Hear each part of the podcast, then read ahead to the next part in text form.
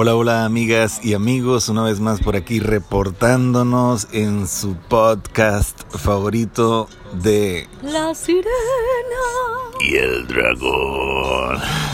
Andábamos un poquito eh, ocupados y por eso no habíamos podido subir una nueva transmisión.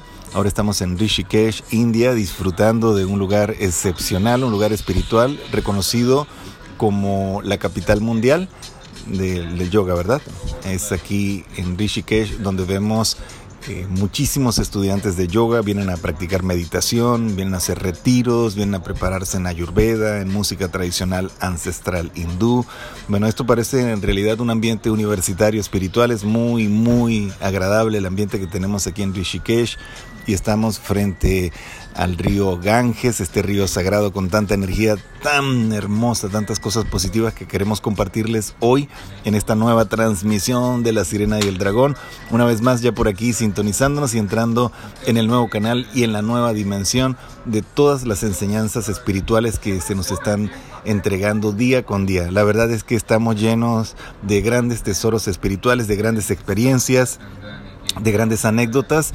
Y bueno ahí van a disculparnos un poquito el sonido ambiental. Estamos en un restaurante y aquí pues eh, tenemos la música de fondo la gente que está platicando pero no queríamos dejar de pasar eh, ya transmitirles todas estas experiencias tan hermosas y tan divinas que hemos estado viviendo ya desde hace cuánto no grabamos un podcast Uy, ya tenemos un buen ratito, mi amor. ¿Verdad? Ya desde que estábamos en Nepal, Katmandú, y la verdad es que el clima ha estado bastante fuerte por acá. Apenas estamos saliendo del frío, apenas se, empieza a sentir un poquito de, de calorcito, pero ha estado intenso el tema del frío, asunto que nos ha llevado a eh, situaciones hasta de salud. Hemos tenido tos, gripe y de todo un poquito allí por las situaciones climáticas, pero ya estamos a todo lo que da al 100% y hoy tenemos un tema súper, súper, súper interesantísimo. Sobre todo porque aquí lo hemos vivido directamente, no es algo que le vamos a compartir del libro, no es algo que nos hayan enseñado los yogis, ni las yoginas, ni los gurus en los libros, sino que nos los están enseñando o son conocimientos que nos están entregando directamente, en forma directa, en experiencia directa, cosas impresionantemente hermosas. Así que maestra, díganos cuál es el tema del podcast de hoy. chan, chan, chan. Pues vamos a compartir acerca de el tema de la devoción. La devoción es algo que cuando complementa tu espiritualidad, entonces te va a abrir muchos caminos porque si tienes de base la devoción para tu camino espiritual, porque tenemos muchos podcast escuchas que son muy espirituales, que practican yoga, que practican meditación, sin embargo, yo veo que quizás podría ser que a algunas personas les pueda estar haciendo falta devoción y cuando practicamos nuestra espiritualidad desde esta vibración, Uf, se viven unas experiencias súper increíbles porque la devoción es estar en total apertura hacia estados muy, muy profundos de sanación, de amor, de luminosidad, porque la devoción es encontrar un lugar en el universo que de alguna manera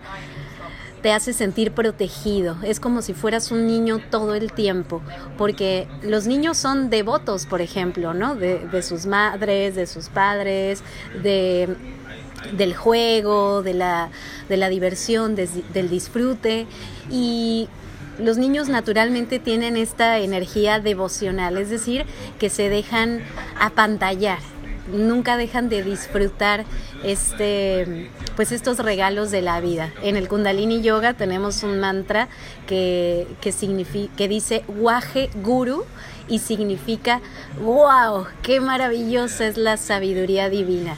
Es decir, este Waje cuando yo le pregunté a mi maestra de Kundalini qué significa Waje literalmente, ella me dijo, no tiene un significado literal, es más una expresión natural que es mundial, que es algo muy humano. Cuando tú te asombras de algo, dices, ¡wow! Es como una expresión muy vibracional, es un mantra natural, así como la palabra mamá, la palabra papá, que también es un mantra que se conoce a nivel mundial por ser un sonido muy base en los bebés. Mamá, mamá, papá, papá, También la expresión ¡Wow! es una expresión de admiración ante algo que se te hace muy increíble. Y eso para mí es la devoción. La devoción no es solamente recitar eh, pues desde la mente un mantra, sino es vivirlo desde este, wow, desde esta eh, admiración, desde este gozo, desde estar sintiendo esto que es pues tu rendición ante aquello que es tan increíble. Es decir, rindes cualquier parte de tu mente, de tu intelecto y solamente sientes, solamente vibras. La devoción es algo que nos ha marcado mucho en este viaje en Rishikesh, en Rishikesh, India, porque se nos ha mostrado cómo la devoción puede mover cosas muy increíbles. Hemos vivido experiencias en donde nos hemos quedado muy apantallados del nivel de devoción que se vive en países como este, en donde vemos que las familias o personas están creando realidades desde su devoción que pueden verse desde Occidente o desde la percepción occidental como algo muy exótico o como algo muy, muy locochón, como por ejemplo, bueno, no sé si ya les quieras platicar, amorcito, nuestra experiencia que tuvimos bien increíble con el Babaji. Pero bueno, ese es un gran ejemplo de, de, devoción y que en Occidente se puede ver como algo muy locochón, como algo muy hasta bizarro, pero que si realmente conectas con lo que se está haciendo en esencia, más allá de meterle juicio, a nosotros nos apantalló al grado del llanto, ¿a poco no, mi amor? Ahí nos pusimos a llorar los dos. Total, total. Compártanos, amorcito. Bueno, primero antes de compartir esta experiencia tan hermosa, tan divina, quiero compartirles también que para mí la devoción es es poder integrar dentro de tu emocionalidad, dentro de tus emociones, una conexión divina con aquello que amas, con lo que te llena, con lo que te hace feliz, sea la divinidad en sus diferentes manifestaciones, sea el amor de tu vida, como el mío que tengo aquí al frente, que sea amor por tu trabajo, amor por tu casa, amor por tus cositas, por tu por, aquello, por todo lo que te mueve espiritualmente, específicamente espiritualmente, porque pues obviamente cuando hablamos de devoción se refiere a la palabra devo, devocional, es que viene de deva, de divino, y de acción, una acción divina. Y sin rebuscarle mucho en términos domingueros, eh, lo que he reflexionado, ayer veníamos reflexionando sobre el tema de la, de la devoción, lo importante que es poder incorporar la devoción, porque cuando te haces devoto, lo que realizas ya no tiene el mismo esfuerzo, o sea, como que no tienes que aplicar tanto esfuerzo para realizarlo. Es decir, que cuando estás impregnado, embriagado de esta energía devocional, lo que parece pesado, lo que parece difícil de realizar, incómodo o lo que parece muy fuerte, se hace muy liviano. O sea, es como un, es un sistema muy inteligente que nuestra alma ha logrado desarrollar o comprender con el auxilio de la divinidad para quitarle ese peso, esa gravedad pesada kármica que a veces, tiene, a veces tienen las cosas. Y lo notamos en, muchísimos aspectos. Cuando tú eres devoto de un maestro, por ejemplo, como en el Kundalini Yoga que tienen al maestro Yogi Bayan, y tienes esa devoción con ese maestro, te conectas con él, algo te vibra positivo con él y dices, oye, este, este ser tiene algo especial y que yo quiero aprender de él y si te dice que hay que levantarse a las 4 o 5 de la mañana a hacer una práctica, si tienes devoción no te va a pesar. A la hora que sea y en la situación que sea, si tienes que meditar el tiempo que sea, no se te va a hacer pesado porque la devoción es integrar a la divinidad en tu emoción, desde tu corazón. Entonces generas un, un estado muy especial, un estado mental que es el estado bhakti, que es el estado de devoción, que hace que tu cuerpo se siente inclusive ligero. Eso es como un estado yógico. Tu cuerpo se hace ligero, tu voluntad fluye naturalmente y lo que era pesado, la verdad, la verdad se transforma. Esto lo vimos representado en estos devotos que conocimos en un lugar que se llama Caligar o la casa de, Gali, de Cali Es un templo, un pequeño templo que están haciendo, porque pues en realidad tiene como tres años ese lugar a las orillas del, del Ganges. Y es un señor como de setenta y tantos años y, su sobrino que recibieron el mensaje de, de hacer ese lugar sagrado en, en favor de la divinidad, que es la representación de Cali, de la madre. En, en, Latinoamérica se le puede llamar de muchas formas, Coatlicue, Pachamama, Tonantzin. Y bueno, ellos sintieron el llamado de hacer este lugar especial y la verdad es que manifestaban unos estados devocionales así tan impresionantes que por lo menos a mí me llamaba mucho la atención que el señor de setenta y tantos años durmiendo ahí en el piso prácticamente, a la orilla del río, con un frío que nosotros no nos lo aguantamos ni con tres, cuatro cobijas, ni con calentador, ni con calcetín triple, ni con doble chamarra. Se podrán imaginar. Ni empiernados. Ni empiernados, ni, ni de la manera más eh, occidental. Nosotros nos aguantábamos el frío que se estaba manifestando en estos días por acá y lo veíamos al señor, al Baba, que es, aquí le dicen sadhu, que es como un santo, un renunciante, entregado a la devoción, porque tienen una estatua allí de la diosa Kali. Y la verdad que en medio de las incomodidades más impresionantes vive como un homeless. La realidad es que vive ahí al lado del río, sin ningún tipo de, de comodidad pero con una sonrisa y con un alma y cuando estaban haciendo los mantras y la meditación estaban flotando, se veía que no les pesaba nada. De hecho, pues sí, es que nos impactaba mucho porque los veíamos tan embriagados en su devoción que nos contagiaron y, nos hicieron llorar. Yo nada más de verle la cara al Señor mirando la estatua y llorando y, siempre le decíamos, uy, muchísimas gracias por lo que nos están enseñando. Y ellos decían, no, no, gracias a nosotros, no, gracias a la Madre. La Madre es la que todo nos provee. Y nos daban unas enseñanzas que, miren, que si les sigo ahorita...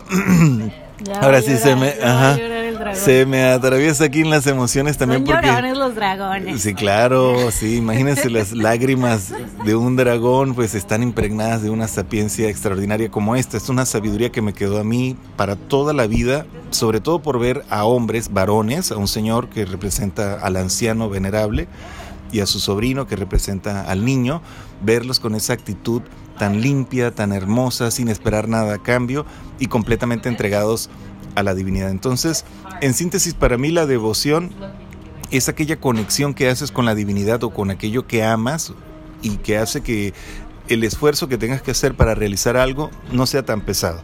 Lo puedes notar cuando estás enamorado, vuelvo a insistir, tienes esa devoción por tu pareja y si requiere cualquier situación tu pareja si a medianoche se siente malita y necesita o malito y necesita asistencia, un medicamento, tú puedes salir corriendo, buscar en la ciudad por tus hijos, también vemos la manifestación de la devoción por los hijos.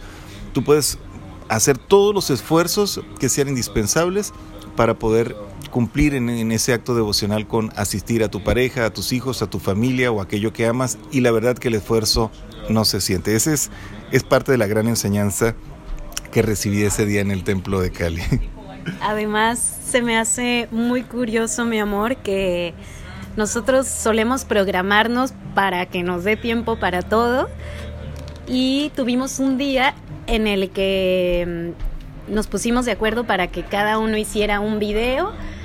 Bueno, nos ponemos eh, en tal horario, tú te vas para allá, yo me voy para acá y cada quien hace un video y curiosamente sin ponernos de acuerdo, los dos hablamos de la devoción en el video.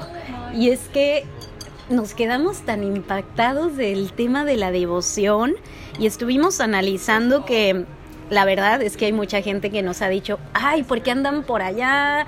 Está muy complicado todo por allá, hay muchas enfermedades, hay muchas incomodidades, le batallamos siempre con el internet, le batallamos con el clima, le batallamos con, con la comida, le batallamos con muchas cosas y mucha gente nos dice, híjole, está padre para ir a visitar, pero para vivir está bien pesado, porque si tenían todas las comodidades por allá en, en México?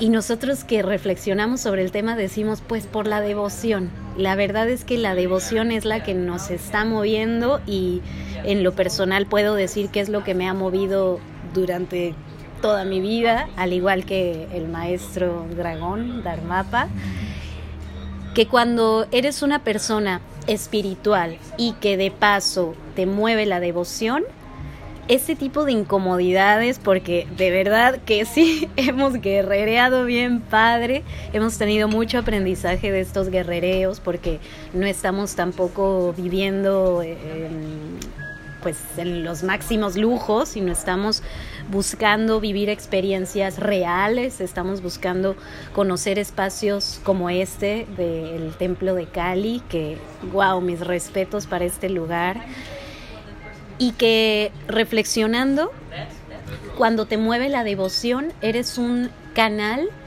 que vas a ser guiado de una forma muy sincrónica, es decir, la devoción es una llave para entrar a la sincronicidad.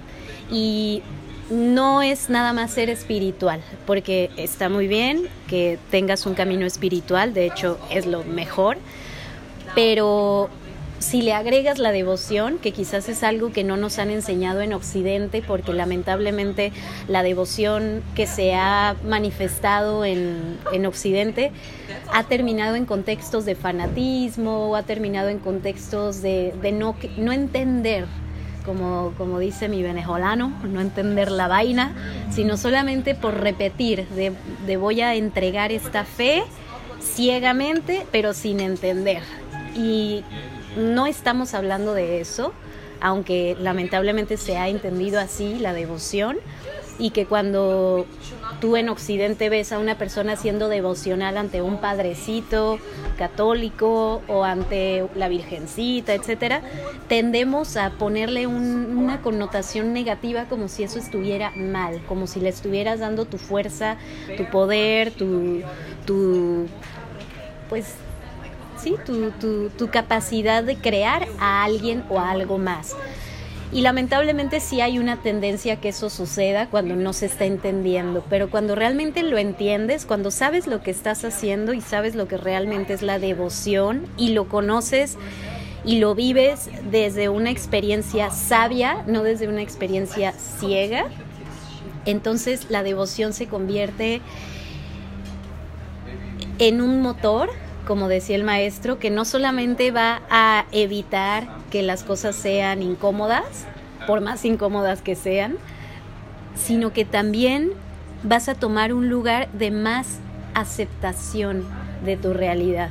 Porque cuando no hay devoción, entonces empiezas a, tomar tú el control, pero desde tu ego y es ahí en donde te empiezas a pelear con las realidades que se mueven afuera porque no estás comprendiendo desde la devoción que hay cosas que así tienen que ser y que las tienes que aceptar tal cual son y que inclusive son para un bien, aunque en ese momento es incómodo o doloroso, pero son para un bien. En cambio, cuando no tienes esta devoción, vas a estar siempre sufriendo, peleándote.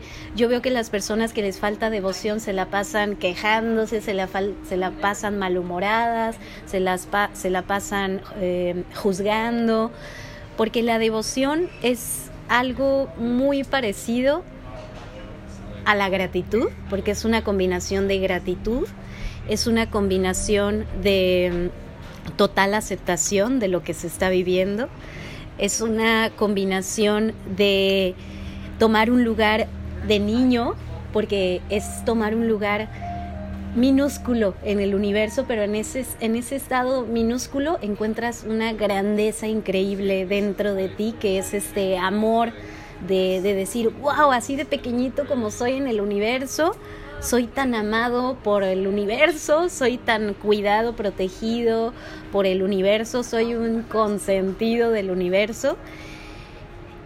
Y desde ahí lo más minúsculo, la mariposa, el río, la mirada de alguien, te puede llevar a unos estados de tanto gozo, de tanta dicha, de tanto amor, de tanta felicidad, que yo les invito a entrar en estos estados de devoción Primero, dejando de ser un malcriado, porque en Occidente tenemos mucho una mente muy malcriada, como a los niños que les das todo y que luego ya no valoran y se vuelven niños juniors que no agradecen y que son como muy, em, pues, ¿cómo le podríamos decir? Malcriados. Sí, malcriados. Malcriados.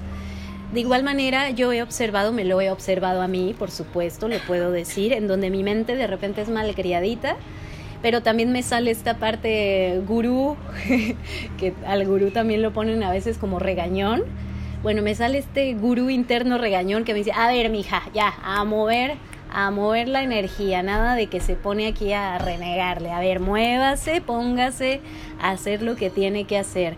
Es decir, ponte a hacer lo que tienes que hacer. Así tu mente esté renegando, ay, es que, es que no me gusta esto, es que me cae gordo esto, es que bla, bla, bla, ok, está muy bien, no pasa nada, todos pasamos por ahí. Pueden ser cambios hormonales que estás viviendo, pueden ser incomodidades con el clima, pueden ser incomodidades con la pareja, etcétera pero si surge esta parte interna tuya que te mueve, que te dice, ok, ok, está bien que estés pasando esta incomodidad, pero ponte a hacer lo que tienes que hacer, ponte a meditar, ponte a bailar, ponte a cantar, ponte a hacer el podcast, ponte a dibujar, ponte a, a lo que tú sientas que, que te alinea, que te cambie inmediatamente la vibración. Entonces, tu mente va a empezar a adaptarse a poder entrar en estados de devoción más fácilmente cuando entras en estos estados de devoción, es desde donde realmente se puede hacer magia espiritual. Porque a veces estamos nada más recitando como merolicos, mantras o rezos o, no sé, eh, pues estas enseñanzas sagradas espirituales, pero no las estamos realmente vibrando. La devoción es una vibración. Sí, y bueno, prácticamente el tema de la emocionalidad es súper importante al hablar de la devoción. Se me hace que es, es muy relevante prestarle atención al sentir más que al querer entender, porque de hecho cuando entras en el estado devocional, las explicaciones quedan como prácticamente de más, quedan como en segundo plano. La verdad que te, te conectas más con un estado de vibración superior en tus emociones y, dejas que las cosas fluyan, lo que, como dicen, lo que no, agua que no has de beber, déjala correr, porque la misma devoción te da una cognición superior, un entendimiento superior y más profundo de lo que tu mente no puede captar, tu ego no puede captar, y por más que le busques y le subes y le bajas y le cambias las palabras y le busques las explicaciones, si no tienes devoción, te va a faltar como que el match interior para poderte conectar con la profundidad de lo que estás viviendo, porque cada cosa que estás viviendo tiene su razón de ser. Y nosotros somos, por evolución, somos más inteligentes emocionalmente, tenemos apenas unos 30 o 40 mil años evolucionando con nuestro intelecto, pero tenemos millones de años evolucionando con nuestras emociones. Desde el primer momento de que nuestros antepasados decidieron empezar a hacer cambios morfológicos en la evolución, cambios para su supervivencia, utilizaron las emociones más inteligentes para lograr sus objetivos y tenemos que seguir haciendo lo mismo. Esa es parte de nuestra heredad porque nosotros tenemos unos sistemas emocionales muy profundos. Nosotros somos más profundos a nivel emocional que a nivel de ideas, de conceptos, a nivel de personalidad. Somos, la verdad, somos muy superficiales. Si nuestra personalidad mm, puede ser muy atractiva, puede ser muy mm, interesante, pero si no tiene este tono devocional, pues se queda como muy flat. Yo lo que he aprendido en estos últimos días aquí en Rishikesh es poderme conectar con esa sincronizarme con mis emociones más profundas, aquellas que son difíciles de explicar y aquellas que desembocan siempre como en una poesía. Terminas como embriagado en una poesía, en un estado, como dices, en un estado de agradecimiento y con una comprensión más de fondo, más relajada y más tranquila sobre aquello que no puedes controlar, como bien lo dices, porque definitivamente hay cosas que no se pueden controlar. Sí hay que hacerse responsables de nuestros pensamientos, de nuestros actos y de nuestras palabras, pero el universo es infinito, así que por más que tú eh, te quieras meter en, querer tener todo bajo control y que todo salga perfecto, las cosas no se hacen perfectas desde afuera, se hacen perfectas desde adentro y en la profundidad de este acto devocional, este acto divino que está vinculado a un ejercicio de de emociones más profundas. Hay que aprender a, como siempre lo enseñas en tus talleres y en tus enseñanzas, a llorar de felicidad. Hay gente que no se da la oportunidad de tomarse unos instantes de reflexión, de contemplar la naturaleza, de contemplar a otros seres humanos, de ir más allá del entendimiento y poderte conectar con este estado de conciencia bhakti, que es eh, específicamente hacerte uno con la divinidad a través del samadhi. Ese día recuerdo que el Babaji, por cierto, agradecerle de todo corazón y con toda la devoción también a nuestra sister eh, Prishila Devi, que fue la que nos enlazó con este templo y mm, bueno, que todo el universo le siga dando tantas cosas hermosas y lindas porque nosotros vivimos momentos. Yo sentí que a mí me sanaron en esa noche que estuvimos ahí en el templo y a través de la devoción. Entonces, vuelvo a insistir en el tema de poder nosotros sacarle provecho a esta heredad emocional que tenemos. Somos seres emocionales y nosotros los latinoamericanos ni se diga, porque tenemos herencia de nuestros antepasados que eran gente muy, muy especial también con el tema de las emociones, con el tema de la inspiración, con el tema de la divinidad. Por eso cuando te conectas con el estado devocional te das cuenta que son múltiples manifestaciones de la divinidad, no es una sola. Así que no te cierres solamente al paradigma de tu religión, al paradigma de tus creencias, al paradigma de tus entendimientos, de tus ideas o de tu personalidad. Date la oportunidad de navegar en las profundidades de tus propias aguas, date la oportunidad de adentrarte en la profundidad de tus propias emociones. Al principio te vas a encontrar con emociones muy difíciles de manejar, porque así como se te pueden venir picos emocionales de devoción, también se te pueden venir vacíos así existenciales. Pero es parte de, es como el río, se mueve y a veces eh, se acomoda y a veces choca contra las piedras y a veces arrastra las piedras y después vuelve nuevamente a entrar en su flujo.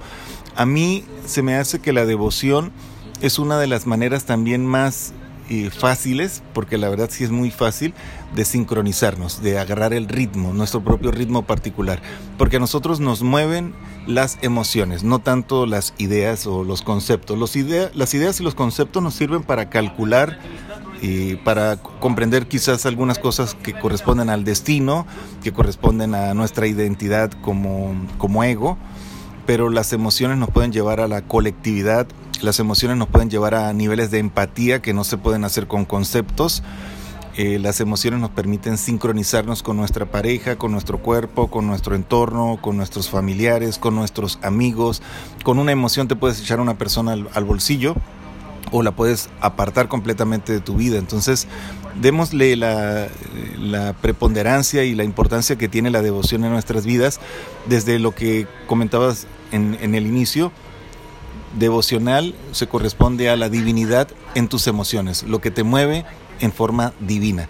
Y divino es comer, vivir, cantar, bailar, danzar, reír, hacer el amor, meditar, hacer ejercicio, eh, respirar, viajar, tantas cosas lindas que nos mueven emocionalmente. Nada más les hace falta a veces un poquito este tono de devoción, de que no se haga solamente por un emocionalismo loco, sino que en ese momento que estás viviendo el acto, ese momento que te estás consumiendo los alimentos, como decías, integrar el agradecimiento, decir, uy, gracias madrecita por estos alimentos, porque pues hoy los necesito. Gracias a las personas que cocinaron, que pusieron su buena energía aquí, ¿no?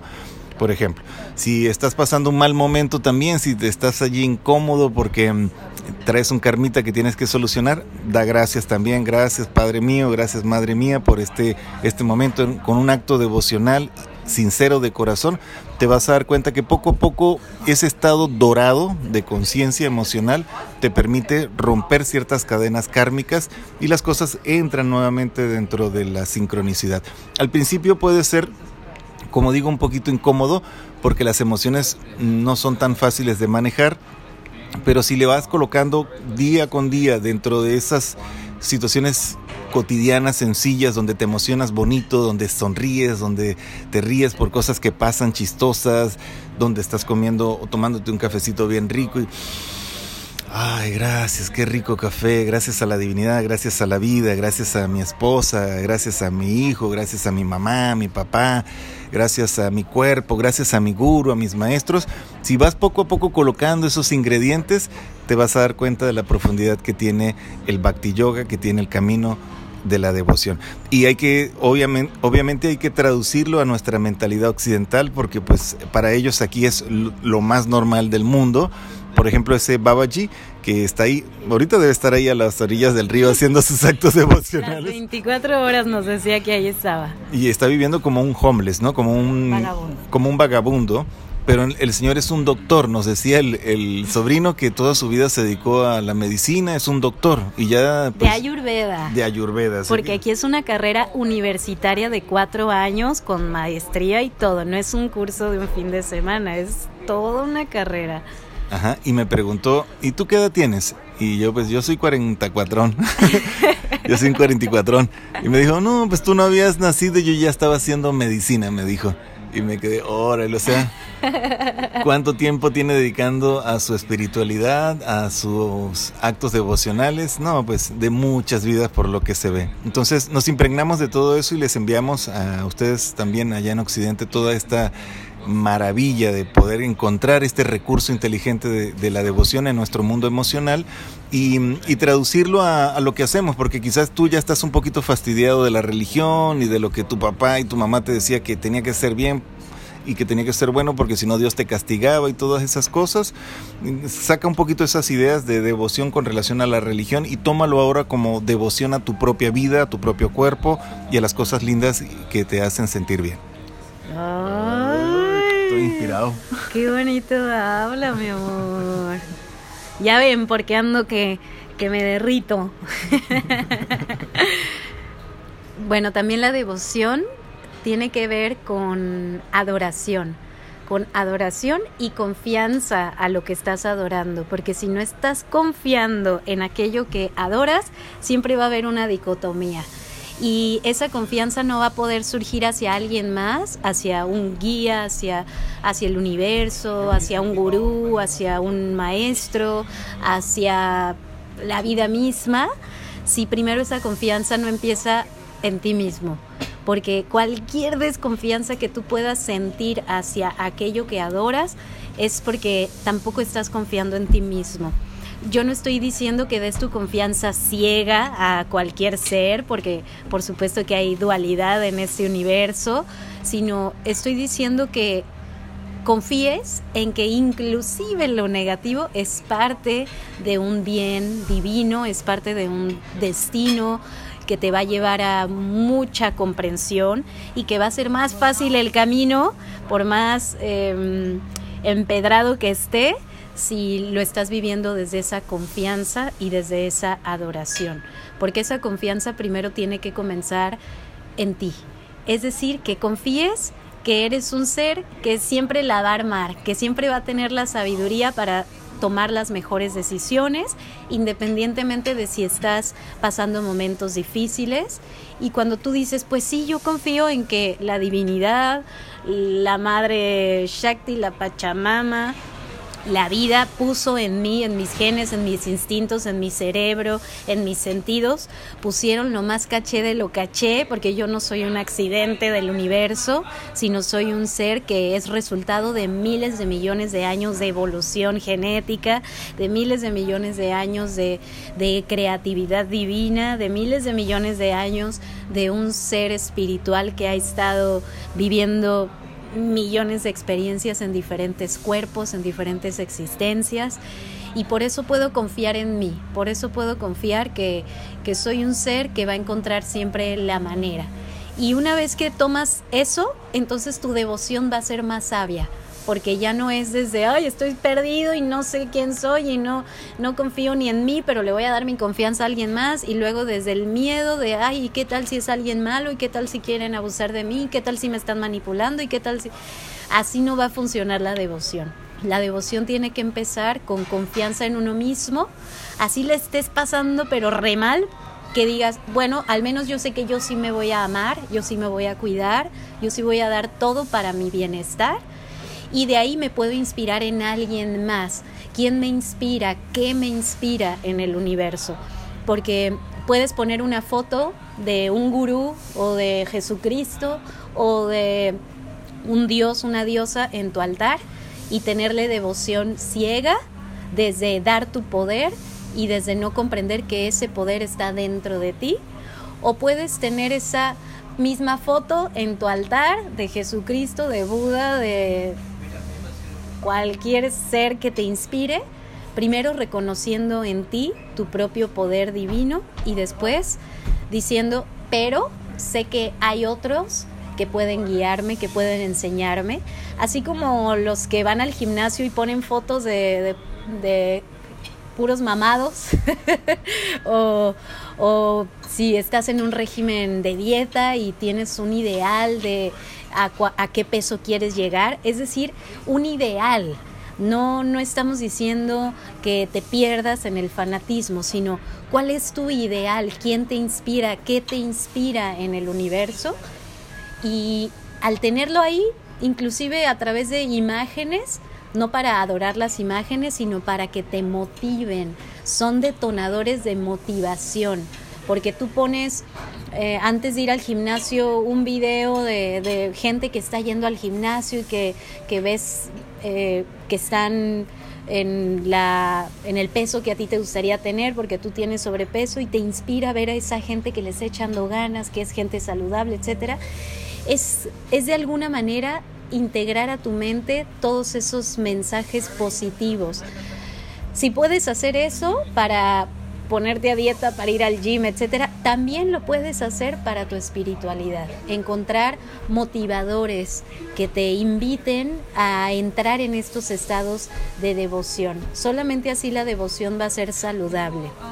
Porque así ya no es una adoración ciega, sino es una adoración en donde dices, empiezo primero conmigo, confiando en mí, confiando en que independientemente de lo que pase allá afuera, yo voy a cuidar de mí mismo, me siento amado por mí mismo, me siento cuidado por mí mismo, me adoro a mí mismo de la manera más saludable y de ahí puedo integrar la enseñanza de otros y de ahí puedo integrar la belleza que hay allá afuera. Así es. Y confiar también, tener la fe implícita que todo ser humano tiene al nacer, que no está solo. Porque pues nosotros no nacemos solos, nosotros nos formamos dentro del vientre de una diosa madre y estuvimos navegando durante nueve meses dentro de esas aguas y recibiendo tantas bendiciones, tantos cariños, tanta tanta belleza, porque no hay palabras para explicar tanta belleza que se recibe durante esos nueve meses. Entonces, no estamos solos, hay que confiar en el poder supremo que está en ti, que está en mí, que está en todos, porque todos venimos con esa programación. Una vez que abres ese código, pues entonces las cosas funcionan muchísimo más sencillas, independientemente de lo que creas o lo que crean los demás, el acto devocional eh, involucra pues un estado de ánimo muy especial donde pues se te, se te alivianan las cosas y que va más allá de las poses, que va más allá inclusive de los criterios, de las creencias, es, es casi que una emoción de supervivencia, ahora sí que es una emoción que nos involucra en un estado más profundo con la divinidad que ya está en nosotros, que no hay que buscarla afuera, que ya existe dentro de nosotros y que va floreciendo conforme nosotros nos mantenemos en esa sintonía, porque el acto devocional te lleva a repetir y a repetir y a repetir el estado, es como reafirmarte, reafirmarte nuevamente en ese estado, hasta que prácticamente se convierte en una forma de vivir porque lo repites y repites el mantra mil veces, cien mil veces, diez mil horas, y al rato ya tú eres el mantra, como Hanuman. Decían que se acercaban al cuerpo de Hanuman, dicen las leyendas, y hasta los vellos del cuerpo de Hanuman cuando se movían sonaban con el mantra Ram, porque dicen que el, que el dios Hanuman cuando estuvo encarnado repetía todo el día, todo el tiempo estaba haciendo el mantra Ram hasta que lo hizo carne y sangre. Entonces se me hace bien interesante porque pues así se hace carne y sangre la música, por ejemplo para mí la música ya está en mi cuerpo. Yo hago música con mis dedos, con mi cuerpo, con mis manos, con, con todo lo que puedo. Yo ya siento que la música forma parte de mí porque es como la devoción que yo le tengo al arte, a la belleza, al ritmo, a la música, a los sonidos, a la voz, a las palabras, al significado y lo que vibra dentro de cada sonido. Entonces, de la misma manera, yo me imagino que tú también tienes esas aficiones, aquello que te aficiona, aquello que te gusta, si es el adoras, de... Adoras, sí, sí, si te gusta cocinar, pues métete en un estado devocional y hazlo muchas veces, tienes que repetirlo muchas veces y en ese estado de felicidad y de alegría hasta que eso se convierta en parte de tu magia. ¿Por qué? Hay gente que nada más con su presencia transforman el ambiente. A mí me ha tocado eh, aquí mismo en Rishikesh recibir enseñanza de maestros que son más jóvenes que yo, están, son chamacos, y, la verdad digo, wow, ellos ya tienen incorporado estos códigos y ya son representantes de, devocionales de esta magia y de esta música y he, y he aprendido a abrir mis códigos también devocionales con respecto al ritmo, a la sincronicidad, a cosas nuevas que estoy aprendiendo también a través de este estado de conciencia que es la devoción. Abrir el corazón a la divinidad, confiar en el poder supremo que ya está en ti. Recuerda que por más que te hayan abandonado cuando naciste, dicen, no, pues es que mi mamá se fue y me dejó tirado y, y mi papá también, yo crecí en un orfanato. Bueno, pero durante nueve meses estuviste ahí en el Hotel Mama, ese sí no es cinco estrellas, ese es nueve estrellas. Entonces viviste en el máximo confort, en la máxima comodidad, arrullado y apapachado por la naturaleza. Entonces cree en ese poder supremo independientemente de tu religión, de lo que tú consideres que es el, poder divino allá arriba, primero consíguelo allí adentro porque eso viene durante millones de años acompañándonos. Y las repeticiones que hacemos en los actos devocionales quedan grabadas en nuestro libro de la vida. Nosotros internamente tenemos en el protoplasma como un libro y en el protoplasma, que es ese líquido transparente donde está contenida nuestra sangre o nuestros glóbulos blancos y glóbulos rojos, ahí se va escribiendo también con estos estados de conciencia superiores y con frecuencias se va escribiendo la historia de nuestra vida espiritual. La historia de nuestra vida kármica queda en lo que es la parte del ADN que es más tosca, que son las mitocondrias. No me quiero meter acá en términos muy científicos, pero la parte espiritual queda en el protoplasma que dicen los grandes maestros, como el maestro Sivananda, que aquí, por cierto, en Rishikesh lo tienen muy en alto y le tienen mucha devoción. Y dice el maestro Sivananda que el protoplasma es como el vehículo del cuerpo astral el vehículo del, mundo luminoso, de nuestro mundo espiritual. Entonces todo acto devocional que hagas va a quedar escrito con letras de oro en tu protoplasma y cuando vuelvas a regresar en otro cuerpo, esos códigos se siguen transmitiendo a través del protoplasma de tus... Eh, Mm, ¿cómo se diría? De tus padres, de tus próximos padres, porque pues vamos cambiando de padres durante diferentes existencias, pero mantenemos el mismo código divino. Basta que lo volvamos a activar y ese código vuelve a reaparecer en cada uno de nosotros.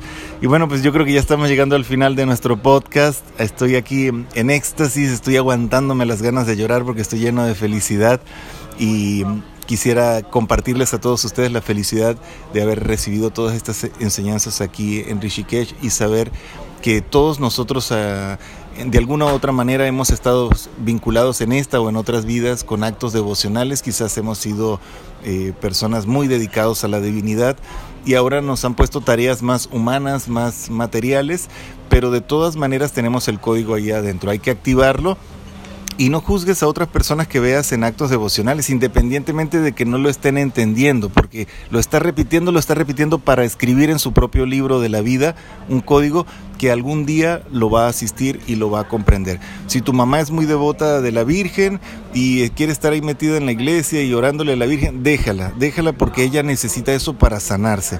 Si tu papá es ateo y no quiere saber nada de Dios, pero es una persona que es devoto, ¿Devoto de la ciencia, es devoto de la ciencia o de, de su trabajo o de lo que hace y lo hace sentir bien, déjalo y respétalo porque cada ser humano es un misterio y es un verdadero prodigio de magia y de, grandes tesoros. Para mí en realidad el acto devocional es un camino, no es solamente como una técnica o una tecnología, es un camino que hay que cultivarlo. Todos, todos los maestros y todas las maestras han desarrollado altos niveles de devocionalidad. Y, y el poder, como decía la maestra, el poder del sentir. Acuérdate que todo está allí. ¿Cómo te sientes? Esa foto que tienes en tu altar está allí porque te hace sentir algo ese maestro que tú sigues o que o esa maestra con la que sientes esa conexión está allí en tu vida porque te hace sentir algo y te hace sentir algo profundo y hermoso. Esa música que pones para iniciar tu día, esa ropa que utilizas para verte bien, eso lo usas y lo tienes presente en tu vida porque te sientes muy a gusto con esos símbolos. Cultiva esos símbolos y atrae a tu vida los símbolos que siempre te mantengan en ese estado de frecuencia devocional. ¿Cómo ve, maestra? Ya estamos al final del podcast. ¿Qué más nos quiere regalar? Ay, ya se va a acabar. ya tenemos que irnos a nuestras prácticas. Andamos muy disciplinados aquí. Así que, pues, bueno, para finalizar, todo lo que a ti te llama de, de otras culturas es porque en vidas pasadas perteneciste a esas culturas y lo que más te ha marcado de esas culturas fue que en esas vidas fuiste muy devocional. Si no hubiera sido devocional, no se hubiera hecho ese vórtice tan poderoso de magnetismo hacia estados muy altos de conciencia, porque esos estados tan altos de conciencia que pudiste haber alcanzado cuando fuiste egipcia, egipcio, cuando fuiste africano, africana, cuando fuiste hindú, pues fue porque en esos momentos de esas existencias estuviste tan, tan devocional que se hicieron archivos que son como carpetas ahí guardadas en los registros akáshicos, que cada vez que tú ves algo hindú, algo egipcio, etcétera, te conectas con esos estados de ah, yo quiero regresar ahí, yo quiero saber más de esa cultura, porque la devoción se vuelve un contenedor de mucha información. Entonces cuando te das esa oportunidad de regresar a ese lugar por el cual sientes este llamado tan fuerte, wow, nos acaba de llegar un flyer que dice Yogi Vayan Kundalini Yoga Every Day. Oh my God. ¡Qué hermosura! ¡Guau! Ahí están los regalos de la devoción. ¡Guau! ¡Qué hermosura! Nos, aquí ahorita el mesero acaba de llegar a darnos un, flyer donde inicia Yogi Vayan Kundalini Yoga. ¡Guau! Yogi Vayan es mi, mi padre espiritual. Qué hermoso. ya voy a llorar. Y no, no es un mesero, es un señor que está en otra mesa por allá y que nos vio que estamos grabando el podcast. No habla español, por cierto y se acercó y nos dejó este mensaje. Oh my God. Bueno, yo me inicié en mi camino espiritual con, con mi padre espiritual, Yogi Bayan, que pues me siento súper agradecida con su ser porque nos ha estado ayudando muchísimo en nuestra estancia aquí en India, su casa, porque India lo vio nacer en, en esta última vida, si es que no ha encarnado ya, pero pues muchas gracias Yogi Vayan por tu sagrado mensaje, Padre mío.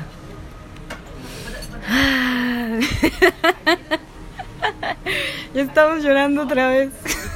bueno, se los dije, ahora sí ya, ya no voy a aguantar más. No, me entrego totalmente a la, a la ambrosía divina, a, a, esta embriaguez. No, no tenemos sustancia, no hemos tomado, no hemos fumado, no hemos hecho nada. Aquí nos lo pasamos en ascetismo, porque pues cuando uno está en devoción, pues tiene todo el alimento. Ahora comprendo por qué los yogis no comen, ayunan, se lo pasan felices todo el día. Y adorando. Y adorando. A la divinidad. Y, y llegan los mensajes y todo sucede sincrónico.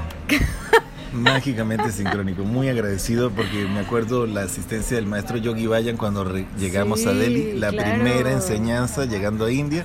Fue y creo, con Yogi Bayan. Y creo que son de las últimas porque estamos a unas horas de, de irnos de aquí de Rishikesh eternamente agradecidos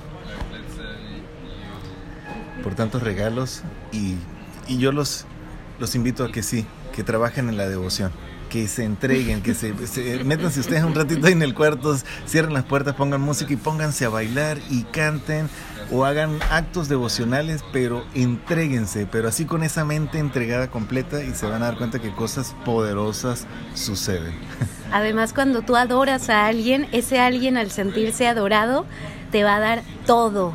De, de, igual manera es el universo. Si el universo y la divinidad se sienten adorados por ti, el universo te va a chiquear a todo lo que da. Adorar es, es el máximo regalo que le puedes dar a la vida. Y algo que me llega en este momento, por eso decía, hazlo ahí a puerta cerrada, es que los actos devocionales tienen que ser muy íntimos, no tienen que ser tanto de espectáculo, porque si no, pues lo agarra el ego a uno. Ah, es difícil estando en un estado eh, devocional que el ego te agarre, pero de todas maneras para que seas más profundo tu acto devocional comienza con acciones más íntimas, más para ti. Tómate los tiempos solamente para ti a puerta cerrada.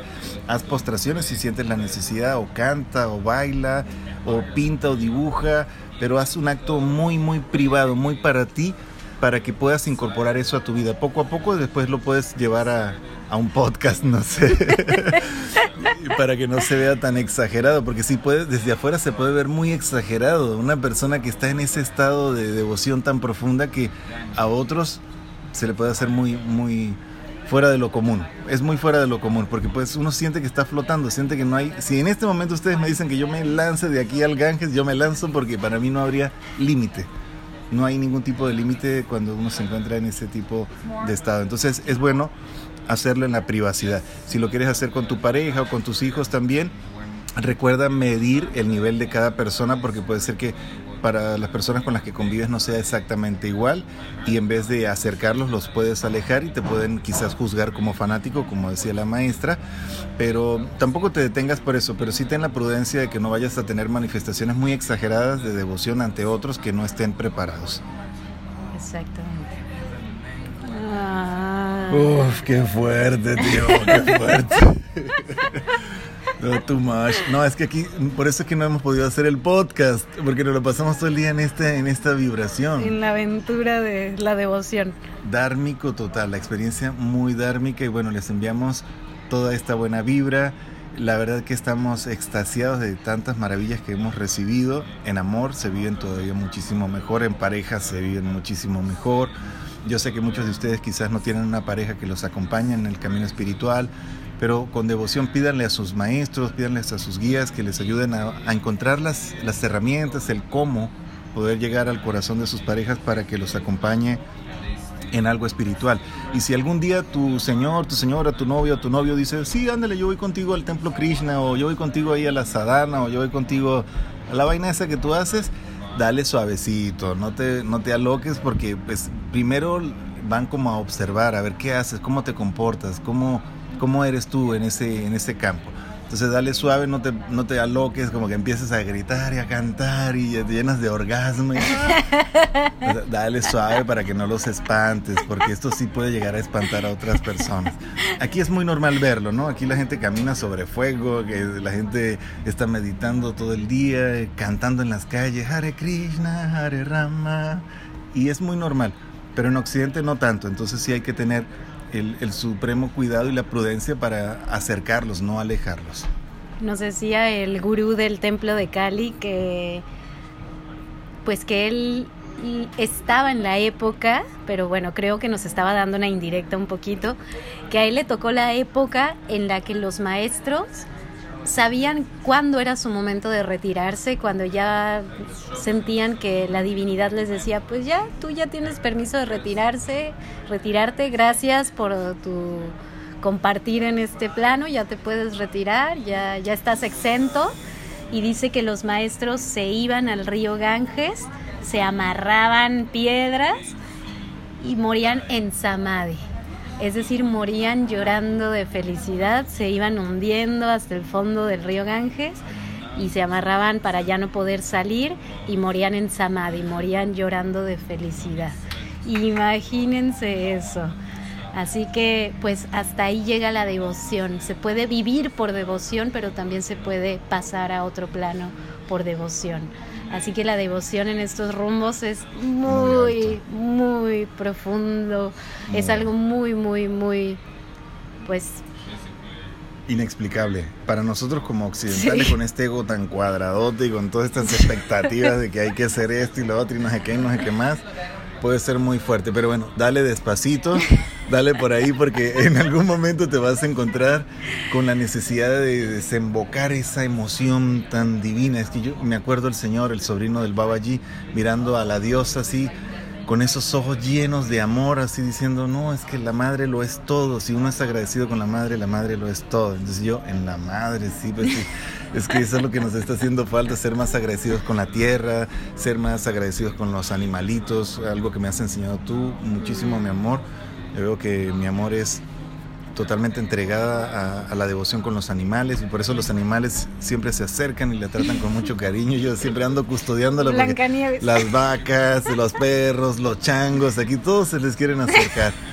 Y es por la devoción que ella le tiene a la vida. Entonces comencemos con esas cosas, la devoción a nuestro cuerpo, a quitar ciertas cositas que sabemos que nos hacen daño, porque este es un templo divino que, que vale la pena vivir bien. Los años que tengamos que vivir, yo no creo que nos vayan a pedir ahorita en esta época que nos metamos al Gange y nos amarremos en unas piedras, pero, pero sí estamos atados a ciertas responsabilidades en nuestra vida, a nuestros padres, a nuestros hijos, a, a, nuestras responsabilidades de vida. Pues sí, hay que, hay que morir eh, con felicidad, es decir, hay que aplacar el ego con felicidad. Y esa felicidad solamente así inmediato, inmediato nos las puede dar la devoción porque la iluminación pues no es un objetivo que está allá al final, sino es todo un proceso, son grados y grados que se van alcanzando. Uno que suben y que bajan, que arriba y para abajo. Y uno de esos grados, estoy más que seguro de esos grados de iluminación, es la devoción. Quien tiene algo de devoción ya tiene algo de iluminación, porque desde que te conectas en la devoción se te ilumina acá el coco, se te destapa la cosa. Muchas gracias, mi amor. Gracias Yo soy súper devocional de su ser. Yo también, de usted. de toda su comunidad también, de todas las Shakti Healers también. Soy devoto del proyecto Shakti Healing, soy devoto de Hikuri Drum, soy devoto de Dharmapa Creations, de Lamasteria, soy devoto de Rishikesh, soy devoto de Nepal, soy devoto del Buda, soy devoto de todas las cosas lindas, de la inspiración. Es decir, de todas las cosas que me han hecho feliz en esta existencia. Y devoto del podcast también, de la sirena y el dragón.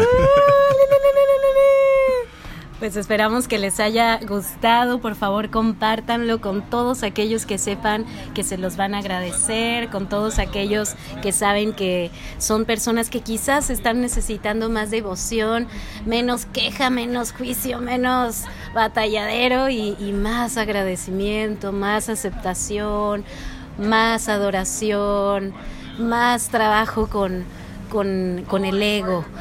Quizás no te vas a amarrar al, río Ganges para hundirte en el río Ganges, pero sí, déjate morir, deja morir esas partes de ti que no te sirven, deja morir esas partes de ti que más te están fregando la vida de lo que te están sumando, porque no vale la pena perder tanto tiempo en eso. A veces la devoción nos enseña que vale más la pena sentir toda esta luz, toda esta felicidad, más que quererla entender, más que quererla explicar, más que querer llegar ahí con teorías, con intelecto y cómo es y por dónde y cuál es la técnica. Eso es algo que es natural en ti. Desde que eres niño está este mantra que les decía de Yogi Bayan, que ya nos vinieron a, a decir, ya nos vinieron a invitar a un evento de Yogi Bayan. Guaje Guru, wow, qué maravillosa es la sabiduría divina que hay en mí. Guaje Guru, Guaje Guru, Guaje Guru. Ese es un mantra de total devoción hacia tu propia sabiduría interior. Y ya de una vez por todas dile goodbye al sufrimiento, entra en el canal de la devoción y a disfrutar los pocos o muchos años de vida que tengas. No importa si te detectaron cáncer, no importa si te detectaron tumores en aquí o allá. Deja del pedo de que te vas a morir. Todos nos vamos a morir. Y el tiempo que tengamos que vivir, hagámoslo con devoción. Porque en el acto devocional suceden milagros como sanaciones que nosotros mismos hemos visto a través de y vivido. Y hemos vivido a través de todo esto que estamos enseñando y que estamos viviendo. Muchísimas gracias, que el cielo los bendiga y por aquí seguimos a sus órdenes en el podcast de La Sirena y el Dragón.